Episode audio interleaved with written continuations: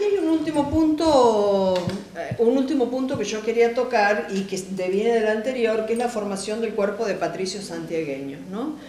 Este, y yo lo que veía es que en realidad el, digamos, el, común de, los, de, la sociedad santiagueña eh, siempre ha tenido y tuvo una valoración muy alta de la acción de Juan Francisco Borges en relación a la creación del cuerpo de patricios santiagueños y su incorporación al ejército del norte.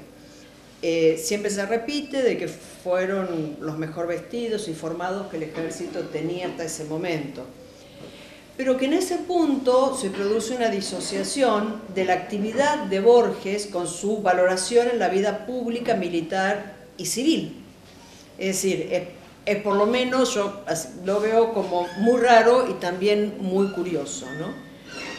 Eh, Obviamente hacen falta aquí estudios más profundos. Eh, la información disponible nos indica eh, que los patricios estaban conformados por voluntarios que fueron reclutados en la campaña santiagueña por Germán Lugones y luego remitidos a la capital. Eran unos 300 hombres más o menos, eh, que en palabras de Borges fueron escogidos por su valor, por su disciplina y que además debían ser buenos jinetes. Bueno, esto sin duda, ¿no? Y si nosotros recordamos la actividad de Borges, siendo un muchacho, un chango todavía, este, estaba entrenando milicianos en el Alto Perú, ¿verdad? O sea que el entrenamiento de las milicias para él no, era, no representaba ninguna dificultad. Estos se van a dividir en tres compañías, al modo europeo, este, y también al modo europeo dirigidas por los militares más destacados de la jurisdicción, que era un poco lo que decía Rodolfo, ¿no? Eh, una primera compañía eh, al mando del capitán Manuel del Castaño, el teniente era Gregorio de Iramain y el alférez Agustín Medina. La segunda, eh, hay otros, ¿no es cierto? Pero yo puse los tres más, que me parecían más importantes. La segunda compañía llevaba como capitán a don Pedro Díaz Gallo, teniente Juan Bautista López, este que vos decías un ratito, y el alférez Pedro José Cumulat. Debe ser hijo de Cumulate Spoiler. Claro, eh, él entrega, el, parte de los donativos interesantes que hacen es que Cumulate Espola, comandante de armas de Santiago, eh, ofrece a la causa revolucionaria a su propio hijo, a este José Cumulat, que van a fallecer los dos el mismo día en, bandos diferentes, porque Cumulat Espola, el, padre, el comandante de armas, eh, va, va, a pelear por la causa realista en Ayohuma este, y mientras que el hijo eh, va, a perder la vida en la misma causa, pero del lado patriota. Esto lo dice Garmendia, la verdad que es terrible, ¿no? Pero ese es el escenario de Santiago. Lo que es bastante curioso, porque en realidad el, padre es el que le da acceso a, Borges para la causa revolucionaria. Sí, sí, pero eh, él, es, él cree, y eso creo que eh, está, bastante manifiesto, él cree que las, este, las milicias y que todo el cuerpo militar santiagueño debe este, debe ser este, fiel a la causa revolucionaria de este nuevo eh, proyecto, pero que él no es parte de ese proyecto. Él, sigue siendo fiel a la corona española. Eh, eh, por eso se va. Y en, honor a esa fidelidad es que él renuncia y lo deja Borges a cargo. Pero una cosa, ah, Severo Ávila, Pedro, Ávila ofrece a su hijo Severo y Germán Lugones a su hijo. A su hijo. O sea, esos actos como de desprendimiento enorme, eh, todos tienen 14 años, ¿no? 13, 14. Eh, que era un poco la, edad que tenía, la edad que tenía Borges, cuando, cuando estuvo peleando lo de los sitios de la paz. Claro, vamos a leer ahora seguramente la parte donde Germán Lugón está en la tercera compañía. Eh, no, no, no, no, porque he nombrado nada más que a los, a los más importantes, digamos. Y, y Vaya está en la, tercera compañía, ¿no? Y la tercera compañía con el capitán Pedro Pablo Gorostiaga, que era primo de, de Borges, eh, como teniente de Domingo Caínzo, y el alférez este, don Juan... Felipe Ibar. Juan Felipe Ibar. Este, igual eh, hay, un, hay unos documentos eh, súper interesantes que no he tenido tiempo de, chequear en el, en el, Archivo General de la Nación, porque después se forman otras compañías. Eh, esto es como lo más representativo, pero hay nueve compañías más y están los documentos ahí en el AGN, así que bueno, cuando tenga tiempo ya después los voy a consultar y les voy a venir a contar, ¿no? Que también son de patricios, pero bueno, es como mucho más largo. Por ahora vamos a, a decir esto. Este, y mm, hay un dato que a mí me, empezó a hacer ruido, ¿no? Y cuando me hace, me hace ruido algo, pongo ahí el piecito. La Junta confirma este, a Juan Francisco Borges en su puesto de comandante, porque él se pone como comandante, ¿no? Eh, bueno, he sabido que Borges viste a la tropa, la arma y demás, al Borges le costó unos 5 mil pesos, no, no recuperó ni un solo peso, y en premio a su servicio la Junta le confiere los despachos de Teniente Coronel de Caballería, grado que conservó hasta el día de su trágico fin.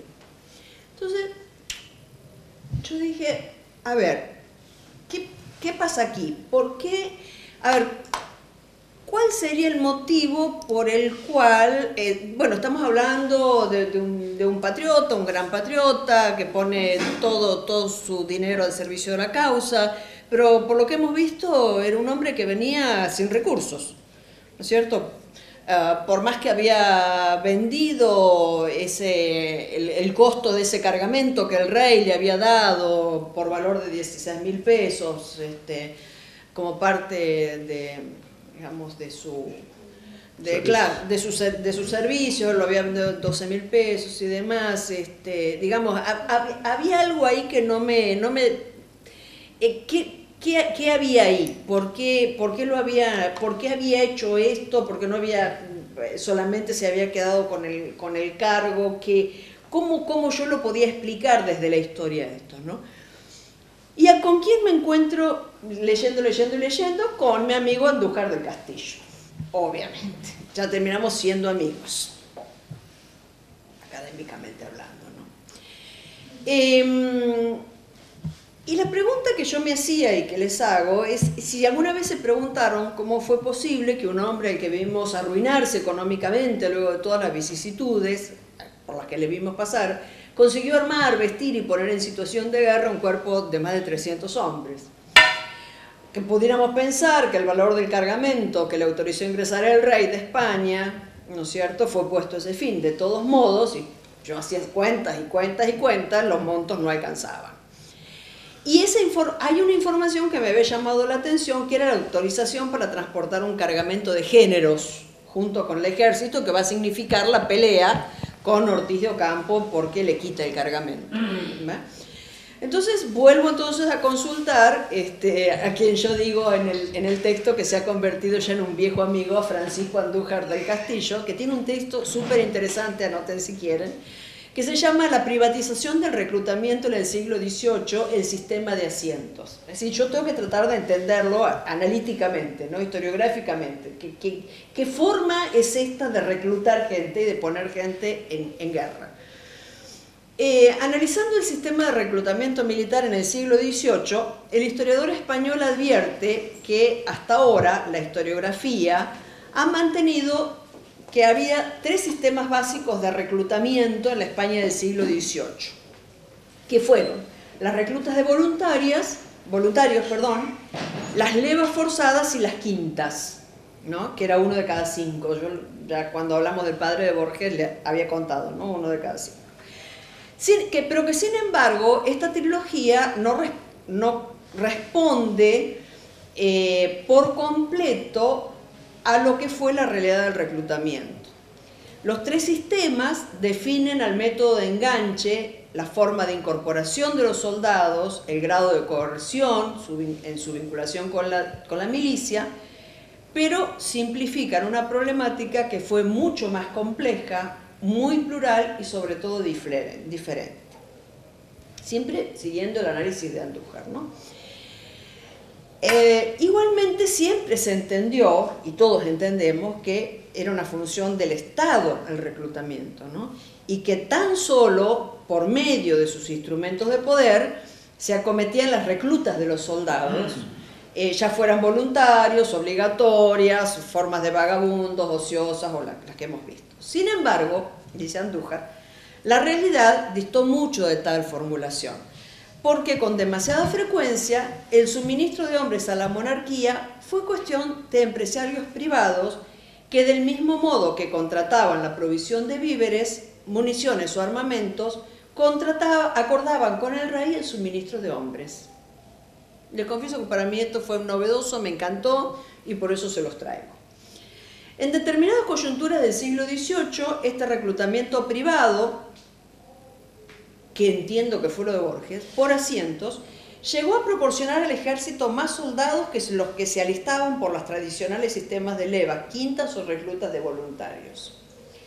En España se desarrolló bajo dos fórmulas diferenciadas. De una parte, los asientos para la formación de nuevos regimientos, mediante los cuales los asentistas reclutaban, armaban y vestían a un regimiento a cambio del grado de coronel para ellos, a ver si les va sonando, y de las patentes de oficiales en blanco para su venta privada, que digamos sería una adaptación de lo que pasó acá, ¿no? De otra, los asientos firmados por la monarquía con empresarios de soldados para la recluta de hombres en el extranjero, que no sería, no vamos a abundar en eso, pero no sería nuestro caso. El sistema de asientos tiene en la historia española una larga tradición en la época de los Austrias. Los Austrias son los antecesores de los Habsburgos, ¿no? Eh, perdón, de los Borgones. Los, los Austrias Pero perduró en el siglo XVIII y alcanzó mayores dimensiones que la centuria precedente. El asiento comportaba una clara privatización del reclutamiento, pues básicamente consistía en la formalización de contratos entre la monarquía y un particular que proporcionaba soldados al rey a cambio de dinero o de otras contraprestaciones. En el periodo borbónico se prolongaron las mismas prácticas existentes eh, tanto en la España de los Austrias como en otras monarquías europeas. El permanente déficit de soldados en los regimientos se trató de paliar con una diversificación e intensificación de los sistemas de reclutamiento, pero sobre todo mediante el recurso a contratos con empresarios o particulares que suministraban soldados a cambio de dinero. La privatización de la tarea del reclutamiento por parte del Estado sería una prueba de su incapacidad para hacerse con los soldados necesarios para mantener su ejército. Prueba de los problemas de los métodos tradicionales de reclutamiento. Pero también, dice Andújar, sería manifestación de cómo en las coyunturas más críticas, las provocadas por las urgencias bélicas, los empresarios privados se convertían en elementos imprescindibles de generación de recursos, no solo monetarios, sino en este caso recursos humanos con los que subvenir a las necesidades de la monarquía.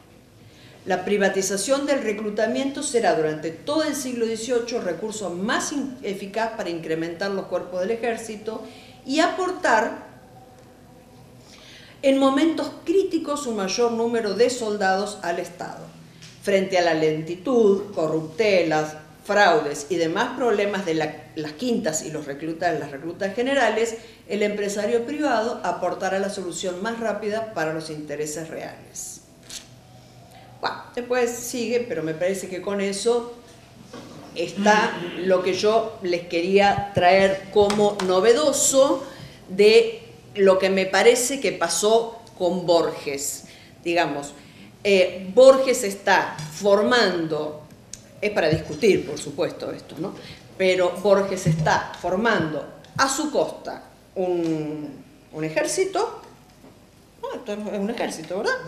Este, eh, a cambio de eh, este, unos beneficios económicos, que son, es la venta de una enorme cantidad de géneros, y un cargo para él.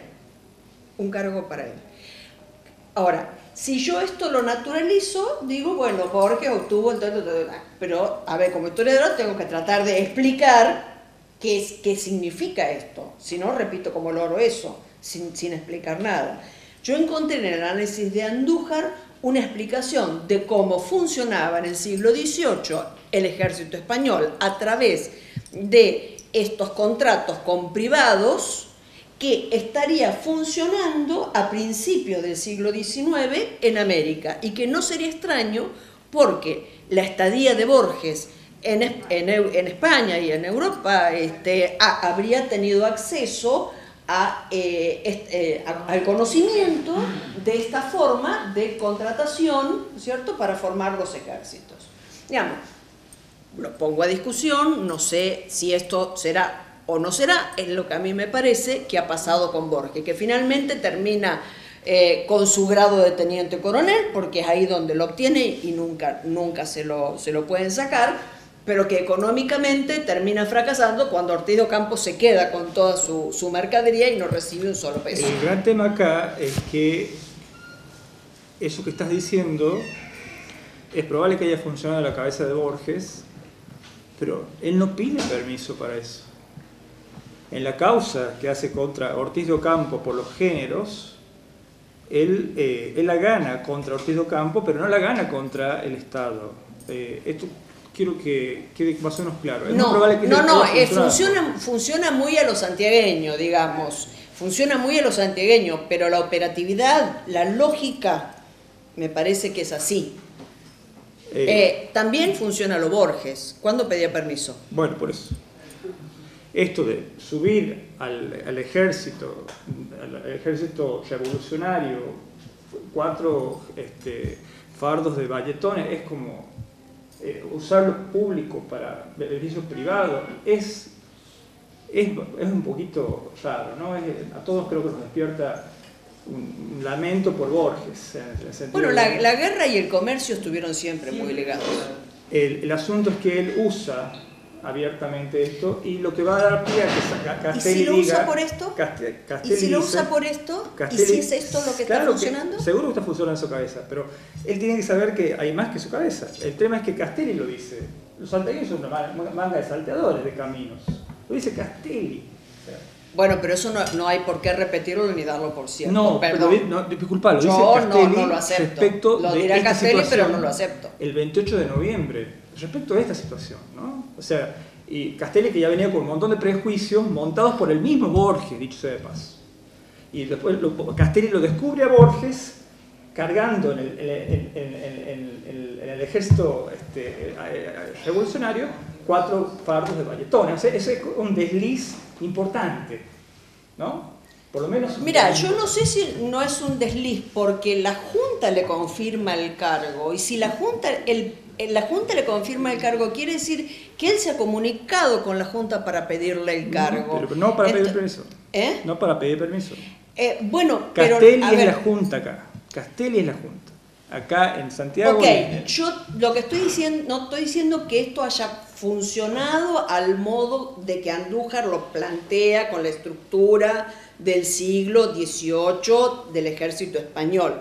Yo digo que encuentro en esta conformación una similitud muy grande que nos permite pensar que lo que hizo las, las, eh, las acciones que tomó Borges en la formación pudieran ser explicadas siguiendo esta lógica. Ahora, que es una lógica muy a la cabeza de Borges y muy a los santiagueños también. Yo quiero decir algo, no es solamente Borges quien hace semejantes actos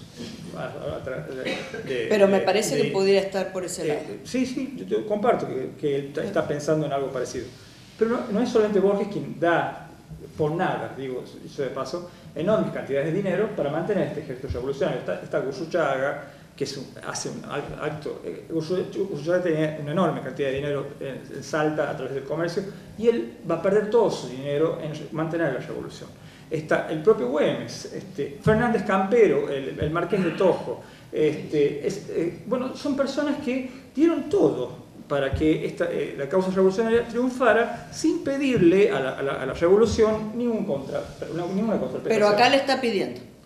Acá está eh, pidiendo un cargo. Claro, y una contraprestación la imaginación de Borges habla muy pobre de la imaginación de Borges, ¿no? Te digo, eh, el contacto con la realidad por ahí no, no, le funcionaba. No, no, no, sé, porque él está operando desde una lógica que a lo mejor conocía y dice, esto puede funcionar así. Pero te das cuenta que él es un engranaje dentro de una revolución. Bueno, estamos hablando de Borges, no estamos hablando de, de Gurruchaga ni de Fernández Campero, estamos hablando de Borges y de Santiago Borges, ¿cómo podría hacer esto sin, sin, Pero la Junta conoce, a ver... La Junta conoce que conoce el, traslado el hecho de, que El hecho de que no tengamos los documentos... Pregunta no, crees que la Junta conoce el traslado de fardos? No, el hecho de que la Junta le conceda el grado que él le está pidiendo... Es otra cosa está, está diciendo de que a cambio de lo que él está haciendo, él pide eso y la Junta le concede. Ahora, Marcelo, tenemos la enorme dificultad de que no están los documentos. Claro. Entonces hay muchas cosas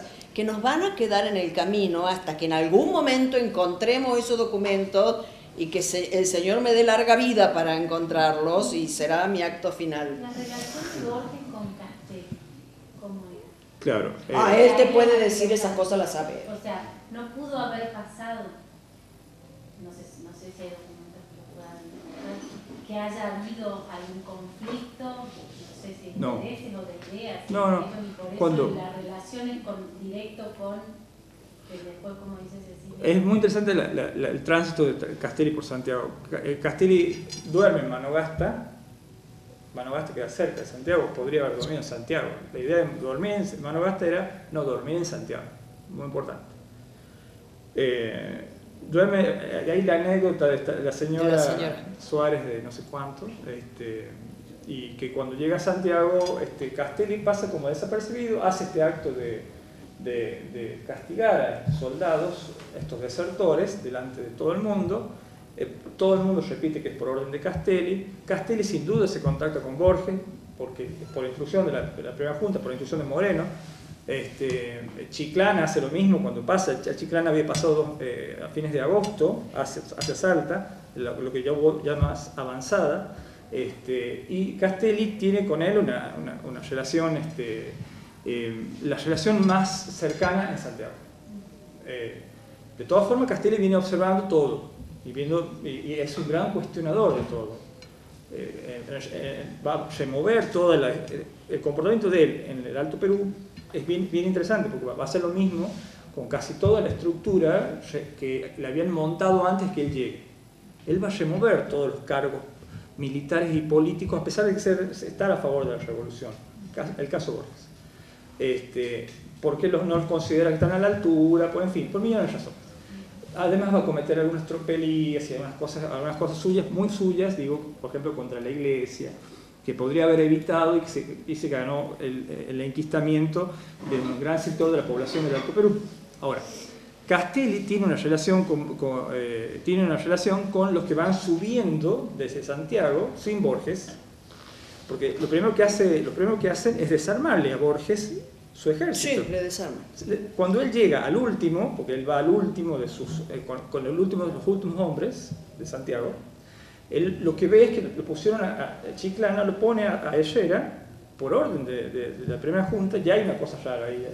creo que es Ortiz Campo que ha intervenido, ya están peleados Ortiz de Campo y, y- y Borges, este, y lo ponen a a cargo de, las- los, los santiagueños, de 200 santiagueños que han llegado a- a, a, a Jujuy.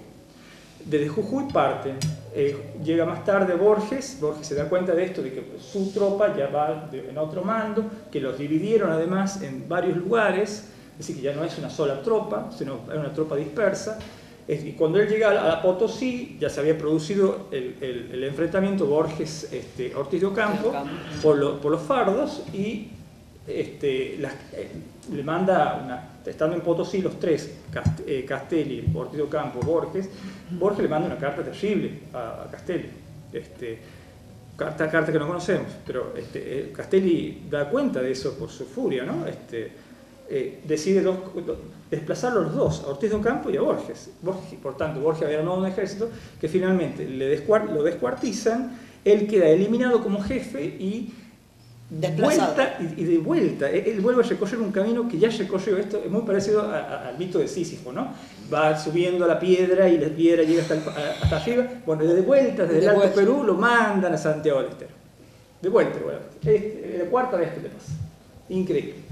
Este, Or- Ortiz Ocampo también. Ortiz Ocampo queda desplazado. Este, ya, ya Castelli estaba súper al tanto de que los fo- los fondos de Córdoba no aparecían por ningún lado.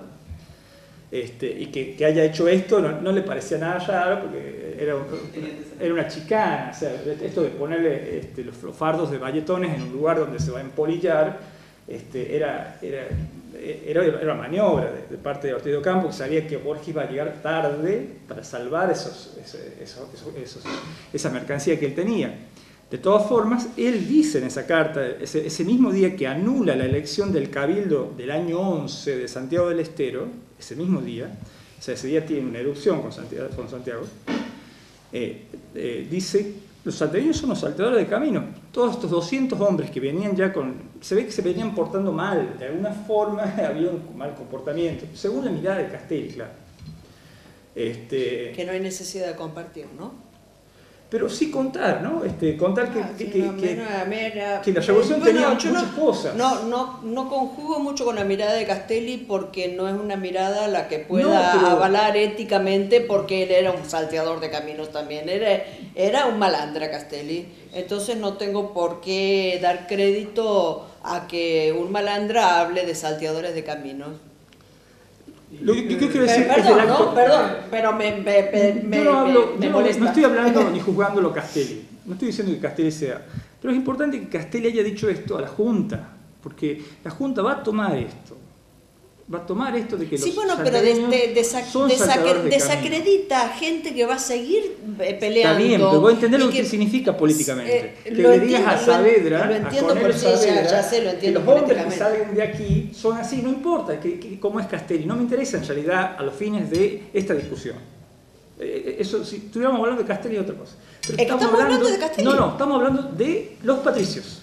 Y los patricios, para Cornelio Saavedra, van a hacer esto lo que Castelli va a contar el 28 de noviembre. ¿vale? Es triste, es muy triste, ¿no? Este, eh, el profesor Cecilia, que lo que vos te molesta es que le tocan los santiagueños, pero lo que está diciendo Marcelo es en realidad, hay un informe que es lo que llega a Buenos Aires y Buenos Aires se maneja con el informe que le llega. Cree aquello que le dice. Eso estamos diciendo. Está bien, lo que yo no lo doy en eh, sí, no, no, no, no, acepto, sí, está bien, está bien, Buenos Aires se va a manejar con esa información, pero lo que yo estoy diciendo, que esa información es una información que proviene de alguien que no tiene entidad ética para hablar de esa manera cuando él mismo era un salteador, ¿me entendés? Que había cometido tropelía que hace que se pierda prácticamente la Perú por las barbaridades que está haciendo. Eso es que presentó el Tenerife tiene un montón de corruptos que hablan de corruptos de otros. Ya, ya sé, ya, ya sé. Pero, a ver, pero, ¿entendés lo que te estoy diciendo? Eh, ¿Alguien me entiende lo que estoy diciendo?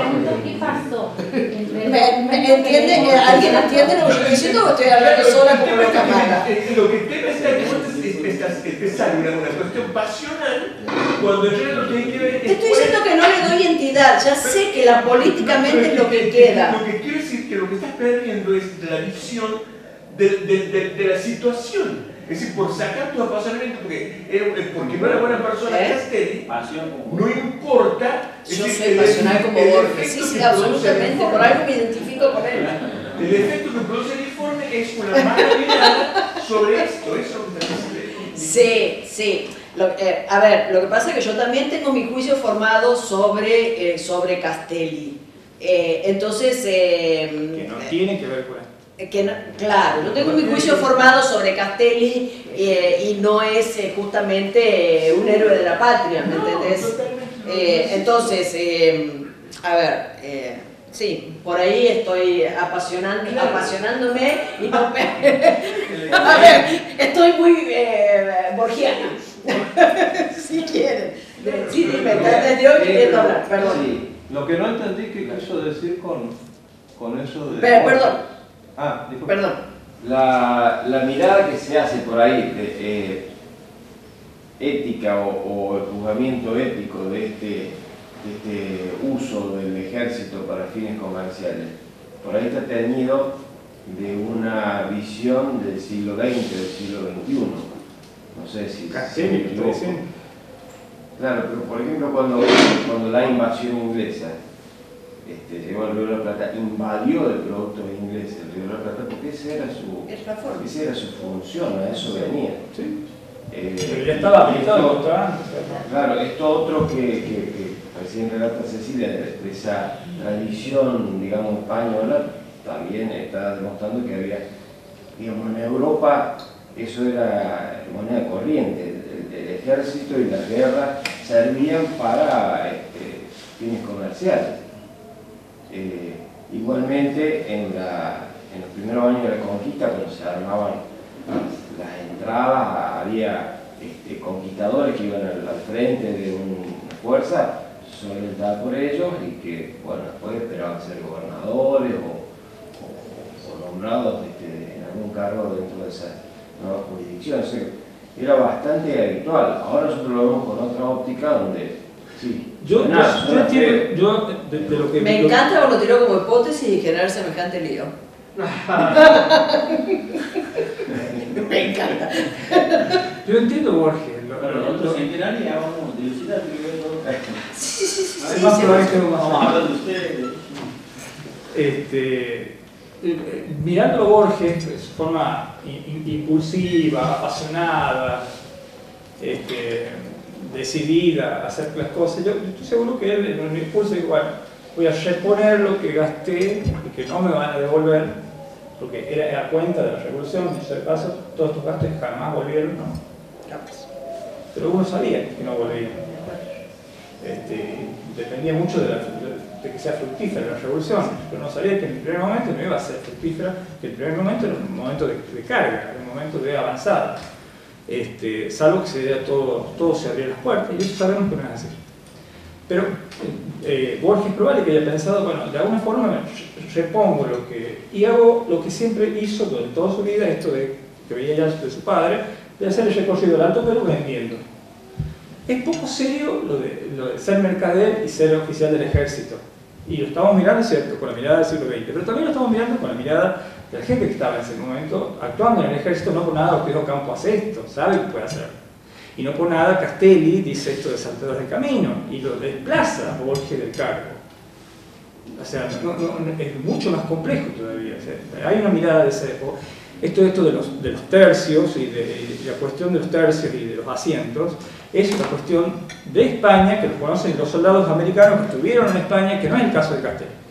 Castelli es un, es un abogado, fue un abogado de Charcas, es una, ignora esta, esta maniobra militar y obviamente creo que le, suena incorrecta. Cornelio Saavedra, potosino, jamás conocerá España, tampoco conoce esta, esta- esta- esta- maniobra de privatizar o de po- poner a un empresario a, este, lo que sí había era donativos generosos, importantes, de familias importantes, pero era otra cosa, tenía que ver con otro tema, no era arrastrar hacia, hacia, hacia, otros lugares, pon- poniendo gente que, que, que de algún modo financia a este empresario y si además se hace del cargo militar. No, no, era, no era una práctica.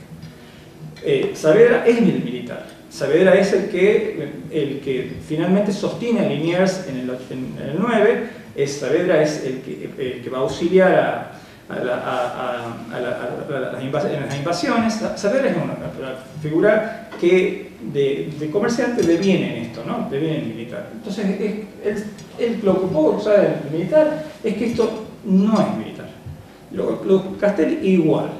No hay ninguno, en realidad, de esa, de esa, de esa, de esa revolución, de ese cabildo, eh, de esa, de esa primera junta, que tenga formación española, salvo Belgrano. Y Belgrano actúa como abogado. Belgrano en España se recibe de abogado y en España es eh, nombrado el primer secretario del consulado. De todos modos, Juan Francisco Borges va a hablar con la Junta y le va a decir que a cambio de esto que él está formando, él quiere que el cargo de comandante. Y la Junta le va a confirmar el cargo de comandante. Quiere decir que los miembros de la Junta estaban en conocimiento de lo que estaba haciendo Juan No de los Francisco fardos. Borges. No, no, los, far- los fardos no.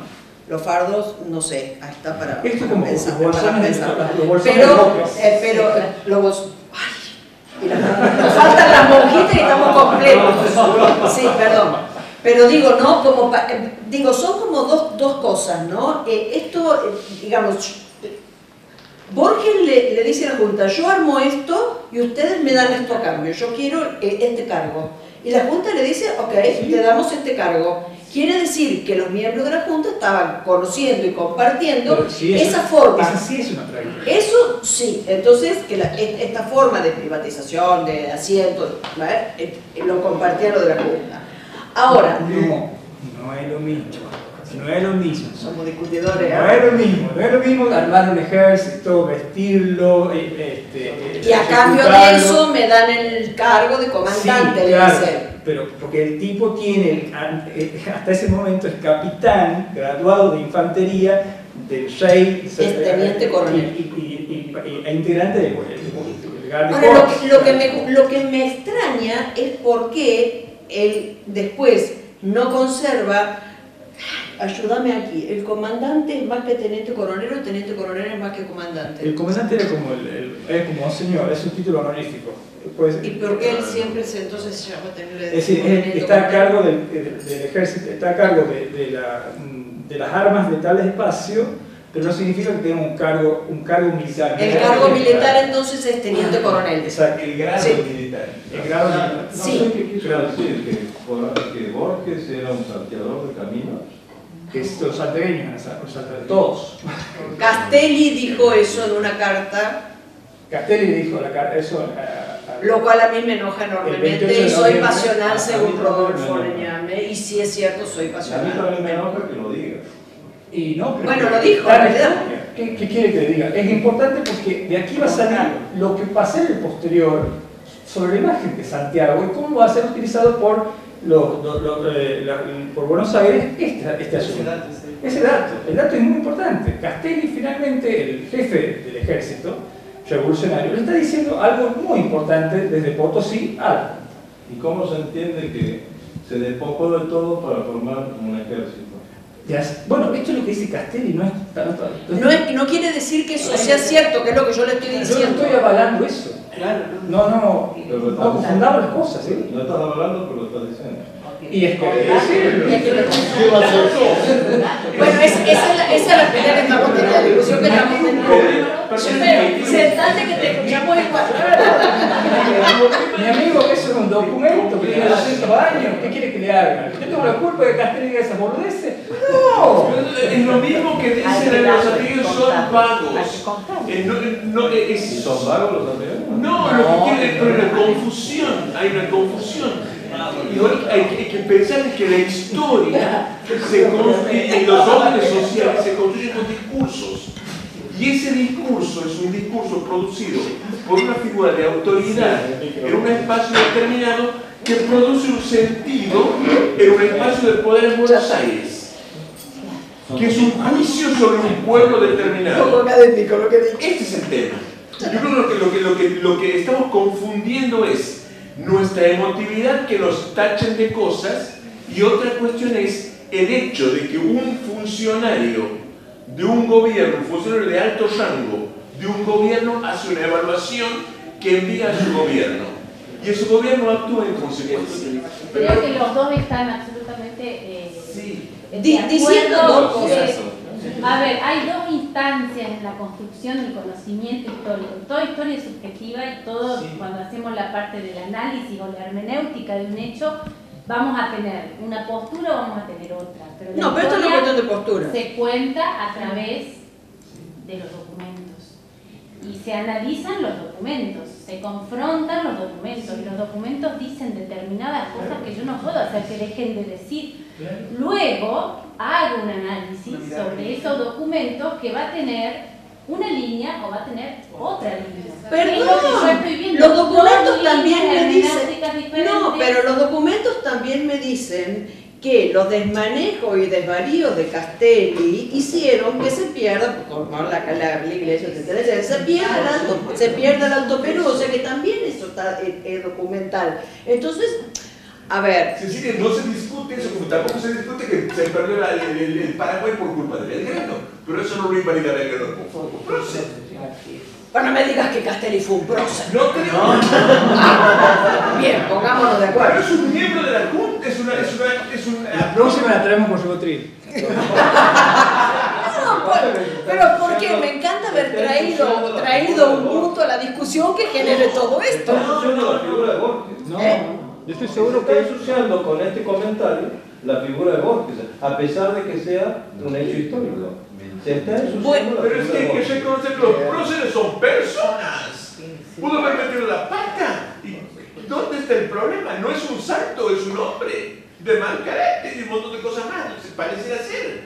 Pero, pero eso no, no, no, no le quita lo que hizo. A ver, eh, digo, me, me- a ver, yo eh, soy, soy polémica en, las cosas que traje, pero me, eh, me, me parecía que esto iba a generar polémica. Como a mí me gusta de- de- desatar discusiones, digo, a ver, si pensamos a, a Borges haciendo estas cosas, ¿qué pasa? Bueno, pasó todo esto, que yo no pensaba tantas cosas que iba a pasar, pero me parece que hay que poner en discusión las cosas, ¿no? Porque si no, seguimos contando el cuentito de que Borges... Bueno, para eso... A ver, la pregunta es, ¿podemos pensar a Borges como un asentista? Como un asentista, como, como, como un... Como, uno, tratador de milicias, como no, no, no, no, no, digamos como, como, lo, como piensa Andújar, digamos como un privado que recluta en momentos de crisis, este, lo podemos pensar a cambio de algo. Eh, no, no, no, es- le llaman asentista, sistema de asientos se llama. Yo creo que lo podemos pensar así, muy a lo local, muy a lo Borges, este, eh, digamos que eh, eh, yo creo que la junta, la junta al confirmarlo estaba, estaba enterado, por eso lo confirma en el cargo.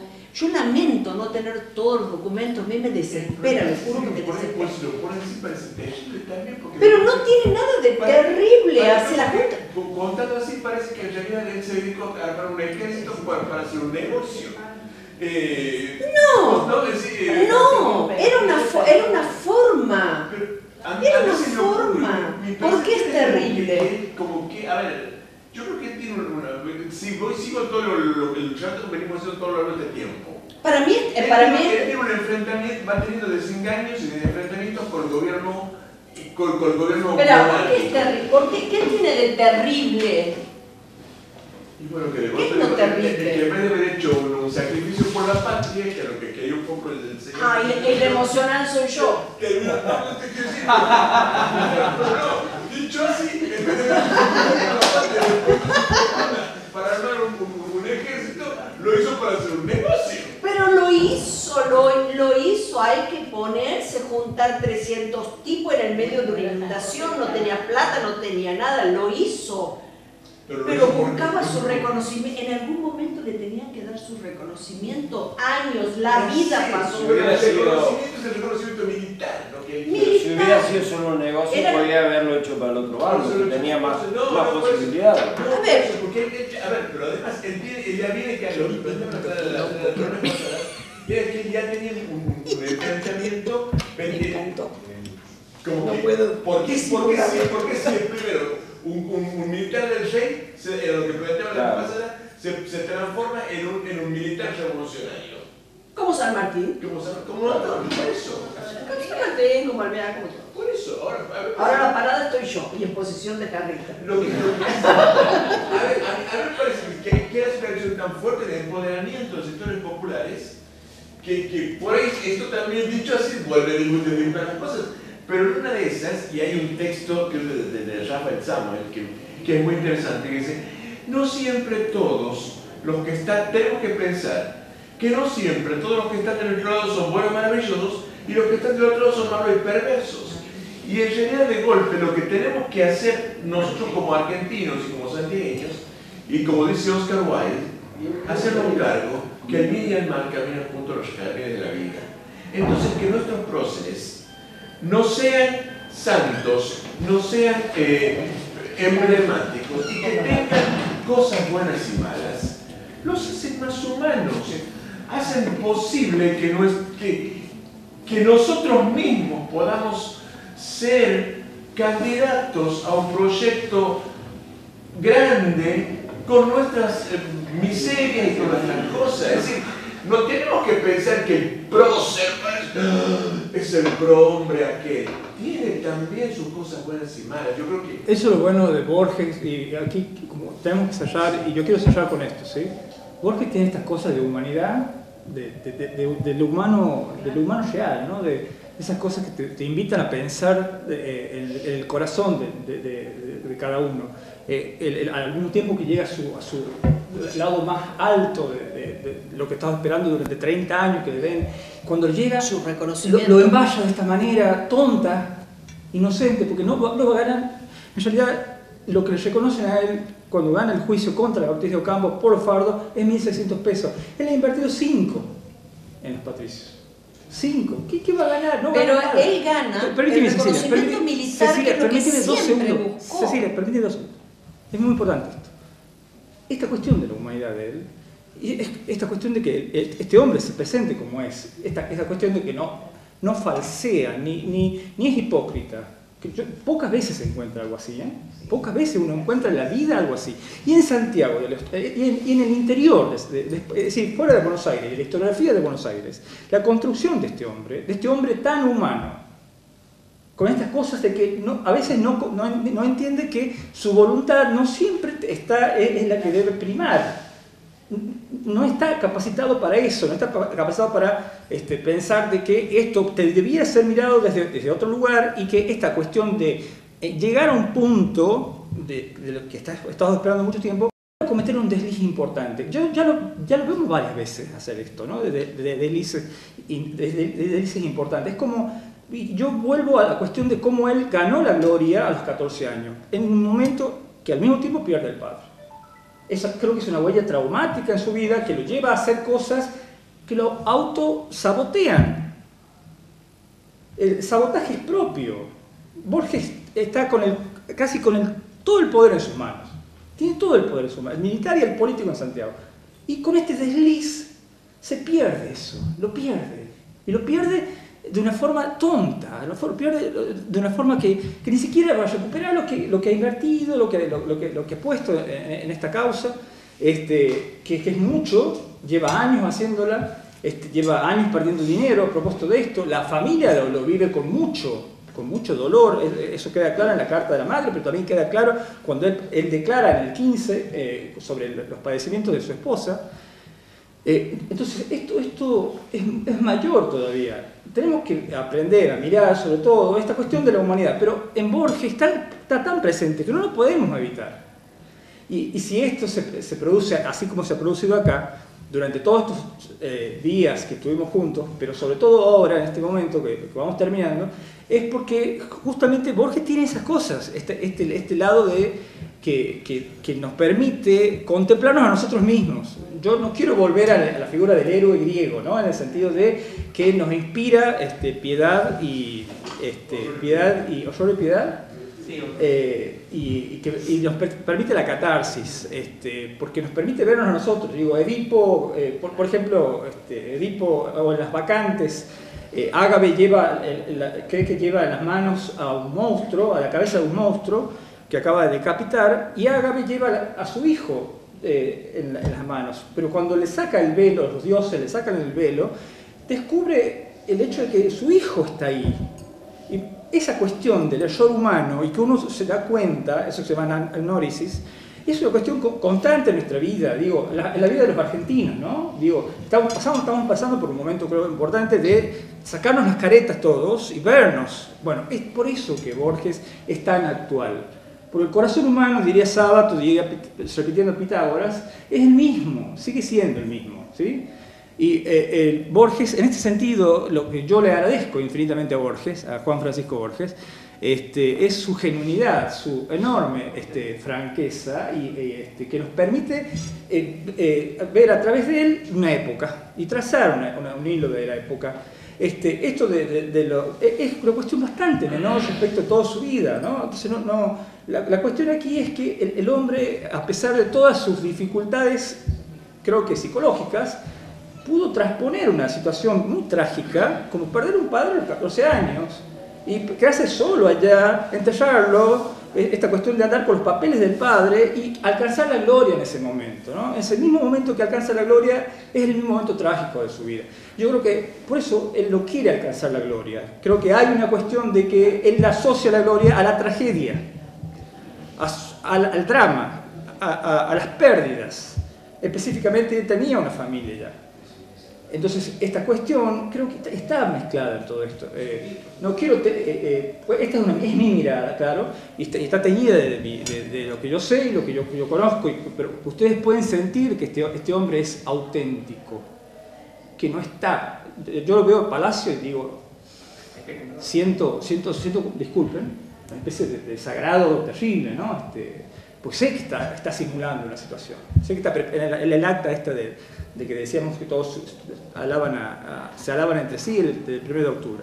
Pero siento este- esta, esta cuestión de asco profundo con, la cuestión del Islami, por ejemplo, ¿no? Cómo se van ubicando. Pero bueno, en cambio en este hombre, eh, este hombre auténtico, yo no le podría levantarle el dedo y decirle, mira, te has equivocado en esto. Simplemente contarles que se ha equivocado en eso, y contarles por qué se ha equivocado en eso y quizás decirles cuál es mi interpretación. La interpretación que, y con Cecilia hemos acordado, este hombre despierta estas pasiones. Eh, el otro hombre que despierta estas pasiones es Ibaya, pero Ibaya tiene otro corazón, tiene, y va por otro lado. No, no, no vamos a entrar ahí, ¿no? Este, no vamos a entrar ahí. Sí, pero sí hablarles. No, pero ya vamos a llegar en el 20, vamos a, en el, en el 20 vamos a hablar. En el 20. Bueno, agradecerles a todos, ¿no? Muchísimas gracias. Este, la verdad que ha sido un placer.